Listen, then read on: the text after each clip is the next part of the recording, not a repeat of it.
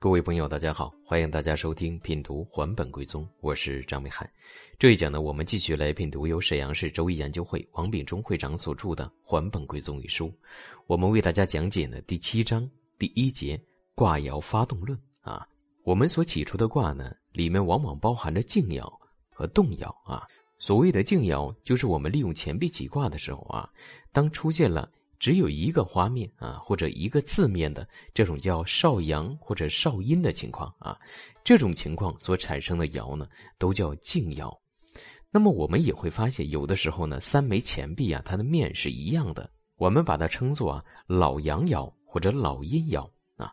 我们都知道啊，老阳或老阴是事物呢处于不稳定的一种状态，因为老阴呢马上就会变成少阳，而老阳呢又会啊很快变成。少阴啊，所以我们理解老阳和老阴的话，你可以理解成呢，它是一种正在变化、不稳定的啊，包括呢这个事物运行到极端、即将转化的这样一个阶段啊，所以我们叫。老阳爻和老阴爻呢，称为动爻，它的原因就在这里。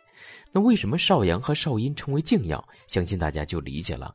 少阳和少阴代表事物呢正在发展啊，就像小朋友正在成长的过程，它一直呢是在成长，没有一个本质上的转变啊。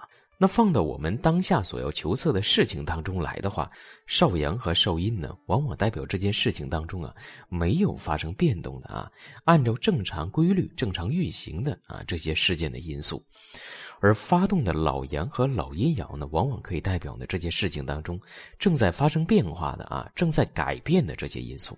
所以我们讲啊，神机照于动啊，因为动摇决定了这件事情呢发展的一个方向。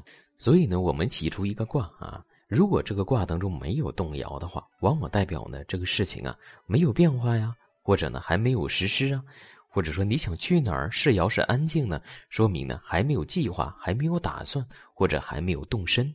有的时候啊，起卦我们也会发现啊，它卦当中呢只有一个动摇啊，那么这种情况呢，反映的事情呢是比较简单的啊，成败呢并不复杂。也有一些卦呢，卦当中的动摇啊是非常之多的啊，有的有两个、三个，甚至于呢有五个、六个。像《还基策》当中呢就讲的叫卦爻多动，势必反复啊。那么这种情况往往呢，可以表达一方面这种事情呢非常的复杂啊，还有一种可能呢，就是这个人呢在起卦的时候心神不宁啊。所以我们遇到啊多爻乱动的卦的时候，我们就可以呢进行甄别一下啊。如果一个事情它非常的简单啊，但是呢却出现了非常多的这个动摇，那么我们就知道了，这一定是起卦的时候啊，对方的注意力不集中啊，不认真所致的。如果这个事情本身就非常的复杂啊，卦当中呢有多个爻发动，那么这个时候呢就有可能是符合常理的。确实呢这个事情非常的复杂，有多个因素在发生变化啊。那么我们一个卦当中有静爻有动爻，那么静爻和动爻之间有没有什么样的关系呢？我们在分析的时候，静爻动爻如何来论断呢？大家首先要记住一点啊，动爻可以对静爻产生作用。而静爻不能够反过来对动摇产生作用啊！现在的很多书籍当中呢，也提到了一个层级的概念，动摇的层级呢，比静爻的层级呀要高一级啊。所以呢，一个卦排出来之后呢，我们要先看动摇是什么爻啊？动摇对其他静爻均会产生呢生克作用。那如果说动摇是用神怎么办呢？啊，如果动摇是用神，那么我们就要看呢日辰和月见。对动摇的作用是什么？如果日神月见都来扶助这个动摇，那么说明呢这个事情就是吉的啊。如果呢日神月见都来克制这个动摇，而且呢又有其他的动摇来对这个动摇产生生克冲合的作用啊，那么这种情况往往是凶的。所以我们讲一个动摇为用神的话，想要看吉还是凶，那你就看生的多还是克的多。如果磕的多啊，而且磕的力量有很大的时候，那往往是凶的。生的多啊，而且生的力量大，那么往往就是吉的啊。如果动摇为元神啊，什么意思啊？就是生用神的神啊。如果动摇为元神，如果不化坏啊，这里面提到化坏这个词，什么叫化坏呀？就是化回头磕呀，化绝呀，化空啊，化破呀等等啊。如果不化坏的话，那么这个事情就是为吉的啊，是能够成事的。如果动摇为忌神呢？若不化坏啊，就是化空化绝啊，那么这种情况呢，就是为凶的啊，因为呢，动摇级别比静爻要高啊，做事情呢是不成的啊，是一个破败之象。如果作为忌神的动摇化坏了，会怎么样呢？那么这当中呢，就有啊胸中藏吉啊，或者胸中有救之意。所以呢，说到这儿啊，大家要记住一个概念啊，就是动摇它可以生克冲合静爻，而静爻不能反过来生克冲合动摇，这是一个规则。我们再来看啊，动摇对静爻的冲合的作用啊，一个卦当中动摇啊，除了对静爻有生克作用之外呢，还可以对静爻有冲合的作用。我们首先来说冲的作用啊，动摇可以冲静爻，它能产生两种效果。一种效果呢，可以使啊被冲的静爻暗动啊；第二种效果呢，可以使啊被冲的静爻呢破散。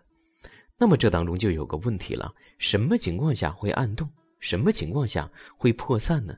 关键我们要看动摇和被冲的静爻的旺衰的情况啊。如果静爻是旺相的啊，动摇也非常旺，那么这个时候呢，动摇冲静爻往往是冲动啊。如果动摇是妄想的，静爻是非常的衰弱，我讲就非常衰弱，那就是在日辰月见啊，都是死地啊，都是休囚无气的。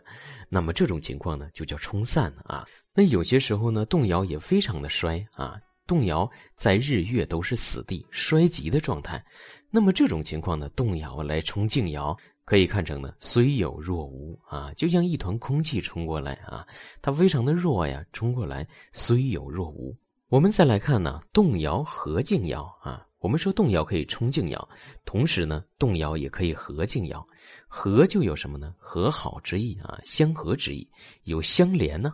我们研究动摇和静爻啊，主要有两个作用啊。第一个作用呢，如果静爻旺相啊，动摇来和静爻的时候，有和起之意。如果静爻是用神的情况下，合起，那自然呢就是吉的啊。还有一种情况呢，就有一种相在啊。有很多朋友说，我想了解六爻当中的象法啊如何来取象。其实很多取象的内容都是一些基础知识啊，将基础知识和现实生活合起来对起来啊，就是取象的内容。那就像动摇来合静爻啊，我们主要用来的就是一个取象，因为它把动摇的象和静爻的象连接在了一起。啊，所以，我们静爻是用神的情况下，那么这个用神就带有了动摇的很多的象，而且动摇旁边所临的六神的象啊，爻位的象，也可以呢，因为这样的一种相合而被合过来。同时呢，动摇和静爻啊，也有一种合伴呢、牵制啊这样的一些含义。所以我们在实际的预测分析当中，你要看是从哪个角度来分析的啊？你比如测行人的话啊，对方呢被合伴住。那么显然就是有事情绊住啊。那我们测求财的事情的时候啊，两个不相干的爻合在一起，那么它也无所谓。所以我们要因事来定啊。好，这一讲的内容就为大家分享到这里。凡是通过北海老师啊订阅《还本归宗》这本书的，均可以申请加入到北海医学答疑群当中啊。有相关医学的问题，可以在群里面我们共同来讨论。好，这一讲的内容就为大家分享到这里，感谢大家的收听，欢迎大家持续关注，谢谢大家。